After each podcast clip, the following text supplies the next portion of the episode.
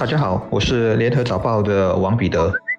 各位听众，大家好，我是新民日报的朱志伟。从控制冠病疫情的角度来看，七月绝对是一个不安定的月份。国人终于感受到什么是疫情过山车，随着冠病病例的高高低低而心情起伏。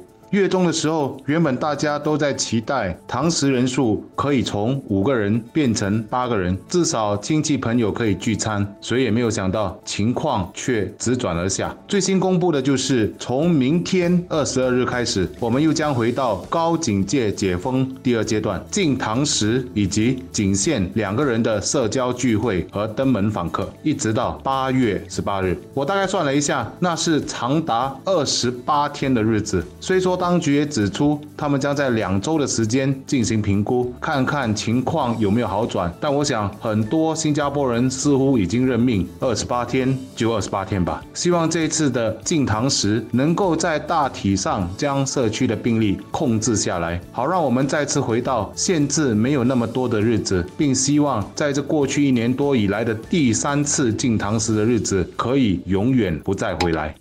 这一轮的疫情反扑，让人担忧的主要有两点：一个是病毒传很快，在 KTV 为什么容易传开？这点我们知道，因为陪酒女郎像蝴蝶般的流转。但渔港的情况还不清楚，现在我们还不知道，它是现在渔港内部传了很多人才扩大传给各个巴沙去买鱼的鱼贩，还是鱼贩先中了，去买鱼时带到渔港去的。但不管怎么样，你可以想象。像它一传十，十传百的速度是很快的。在巴沙里，病毒要再传给顾客也会很简单，比如付钱找钱。这应该就是变种毒株德尔塔的威力吧。第二个危险是在 KTV 中标的人相对年轻，但一旦病毒进入巴沙，感染者年龄层就要被推高了。这点可以从之前的红山井感染群的病人的铺发，特别是年龄背景中看出。而年纪越大，